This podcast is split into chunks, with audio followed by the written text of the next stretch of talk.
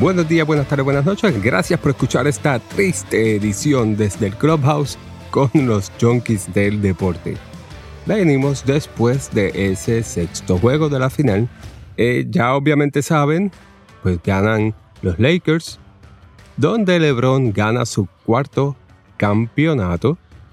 Y obviamente, este campeonato vale por dos, así que es casi igual a los seis campeonatos de Michael Jordan. Eh, prepárense para esa narrativa.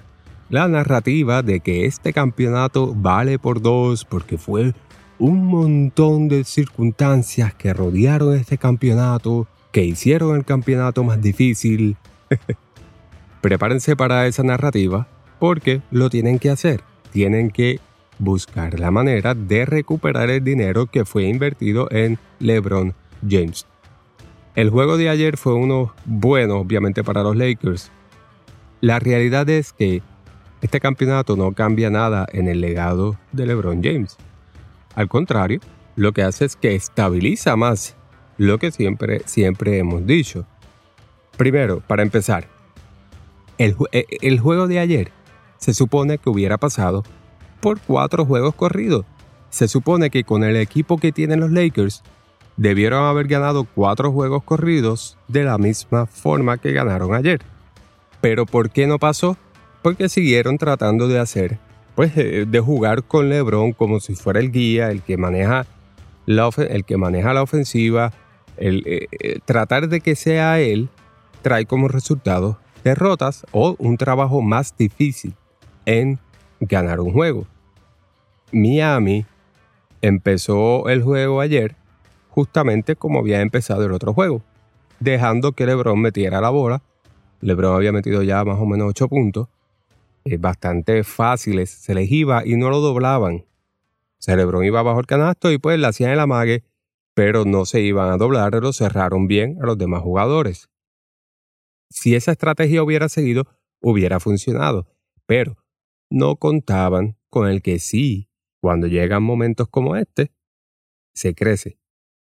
Rayon Rondo entró a juego y todo cambió sea, el tipo, él jugó un baloncesto brutal. De que cualquier joven que esté afuera, en la calle, y quiera aprender baloncesto, al que tienen que ver en ese video de ese juego de ayer, es a Rondo. Porque él fue el que desmoralizó a Miami. Porque ahora tienes ahí pues lo que te ha funcionado, que es dejar a LeBron James, meter la bola, y Rayon Rondo te empieza a atacar por todos lados. La cuestión es que no hubo manera de detenerlo. En un momento dado le pusieron un triple team y, Rondo se les escapó a los tres jugadores eh, con un spin move brillante. O sea, fue, fue bárbaro, metió 11 puntos corridos cuando entró básicamente. No falló en, en, en esa primera mitad. En el juego entero se fue 8 en 11, tirando un 72% de campo, metió 19 puntos jugó más que 30 minutos. O sea, Rondo vino matando la liga. Anthony Davis estableció una defensa artística en, esa primera mitad.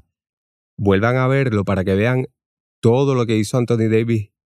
E, era como si estuviera guardiando a todos los... O sea, no había manera de entrar a la pintura y que Anthony Davis no estuviera.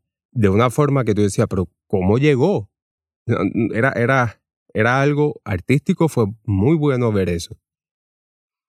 Y esa primera mitad, KGP, Rayon Rondo, Anthony Davis y LeBron todos ejecutaron y terminaron por 30 puntos.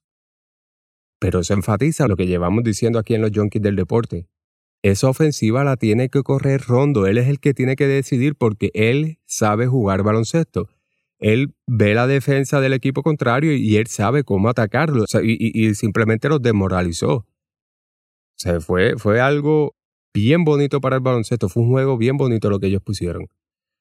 Cuando entran al tercer cuarto, que obviamente están ganando ya por 32, 34 puntos, entonces LeBron empieza a tirar la bola. De hecho, tuvo una segunda mitad bastante inefectiva, pero tenía que poner los números. Tenía que poner las estadísticas y hasta que no rompió la barrera de los 20 puntos, no estuvo, no dejó de atacar.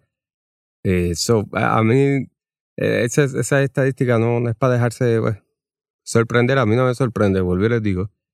pero el juego, el juego fue uno bien hecho, pero molesta, porque eso que vimos que Miami no tenía respuesta, eso debió haber pasado desde el principio. Los Lakers tienen el mejor equipo en la liga. Ellos tienen literalmente dos cuadros. Se supone que esto hubiera pasado desde el principio. Y los juegos que perdieron es porque LeBron trató de poner el juego con sus números y su forma de jugar baloncesto. Y no es hasta que dejan que Davis y, y Rondo corran el juego que pues no, no pasa lo que pasó ayer. En otras palabras, que LeBron debe ser un jugador de rol, porque es tremendo jugador de rol. Pero yo me estoy adelantando, esto lo van a empezar a decir en dos o tres años, más, adelante. Ya están los indicios de que, eh, de que esa es la forma en que van a ver a LeBron.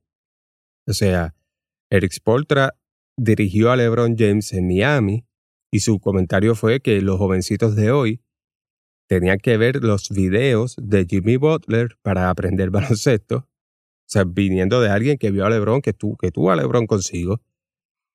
El, Kyrie Irving ya dijo su comentario también que con Kevin Durant él por fin tenía un jugador el que podía confiar, el que sabía que no lo iba a dejar solo en momentos clave.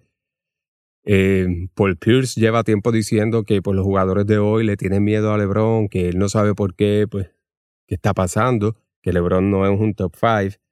Ya Stephen, ya, eh, Stephen Smith en Sports Center en ESPN dijo también que LeBron nunca puede ser considerado el mejor jugador de todos los tiempos porque jugó en una época demasiado fácil, lo cual es una, eh, pues lo que llevamos diciendo aquí también, que la liga le facilitó a LeBron el juego. O sea que ya ese respirar está viéndose, pero bueno, eso viene también en otro episodio.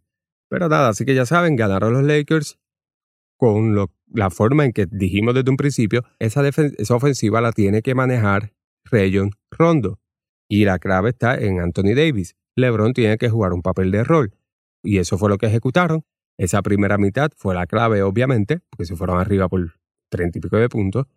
Eh, y en esa eh, primera mitad, quien estableció el juego fue Ryan Rondo y Anthony Davis. LeBron lo que hizo fue ponerle la cherry al cocktail que ya habían hecho Rondo y Anthony Davis. Jimmy Butler lebroneó ayer el problema de querer seguir pensando que hay que seguir, eh, seguir pasando, que hay que poner a todos los jugadores en juego, y eso es cierto. Pero llega un punto donde tú tienes que tomar la ofensiva en tus manos, donde tú tienes que atacar y tratar de buscar esos fouls. No lo hizo, tiró más que 10 tiros ayer y no fue porque lo ganearon súper bien, es simplemente que siguió tratando de pasar. Y yo no, viendo el juego y decía, ¿qué le pasa a Jimmy? Tiene que jugar uno para uno, tiene que ir para abajo, tiene que hacer lo que hacía Kobe. Pero eso es parte de la generación LeBron, donde pues no toman los asuntos en sus manos. Vamos a ver qué sucede el año que viene. Anyways, en la opinión eh, personal, yo lo había dicho ya en, en, un episodio anterior, esta, este año pues siempre va a tener el asterisco de que pues si vale tanto como una temporada normal. Todo el mundo sabe que no. La prensa va a seguir diciendo que sí, que esto fue impresionante. Eh, no importa quién hubiera ganado. Si Miami hubiera ganado, yo hubiera dicho lo mismo. Ok, Miami, bien hecho, pero ahora hazlo de verdad. Y eso es lo que entonces se diría también a los Lakers. Bien hecho, pero tienen que hacerlo el año que viene. Lo cual probablemente lo pueden hacer porque ya LeBron va a tener 36 años, y pues va a jugar más un jugador de rol y ahí es donde entonces si mantienen el mismo equipo pues va a ser bien complicado ganarle teniendo a Rondo manejando la ofensiva y a Anthony Davis siendo la primera opción ofensiva. Así que terminó entonces la temporada de la NBA. La temporada de la NBA con los peores ratings en la historia, con la peor serie final en ratings de la historia. Ya mismo viene el episodio explicándoles la magnitud y el efecto que va a tener eso. Gracias por volver a escuchar otra edición desde el Clubhouse, así que hasta la próxima.